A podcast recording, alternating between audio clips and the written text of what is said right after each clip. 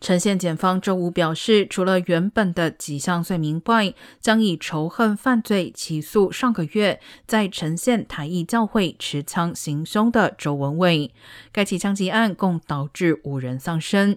检察官表示，认为周文伟因种族、肤色、宗教、国籍或出生地的缘故，针对他开枪的受害者，因此追加起诉五项仇恨犯罪罪名。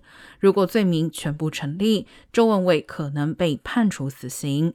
目前他不被准予保释，预定在八月十九号首次出庭。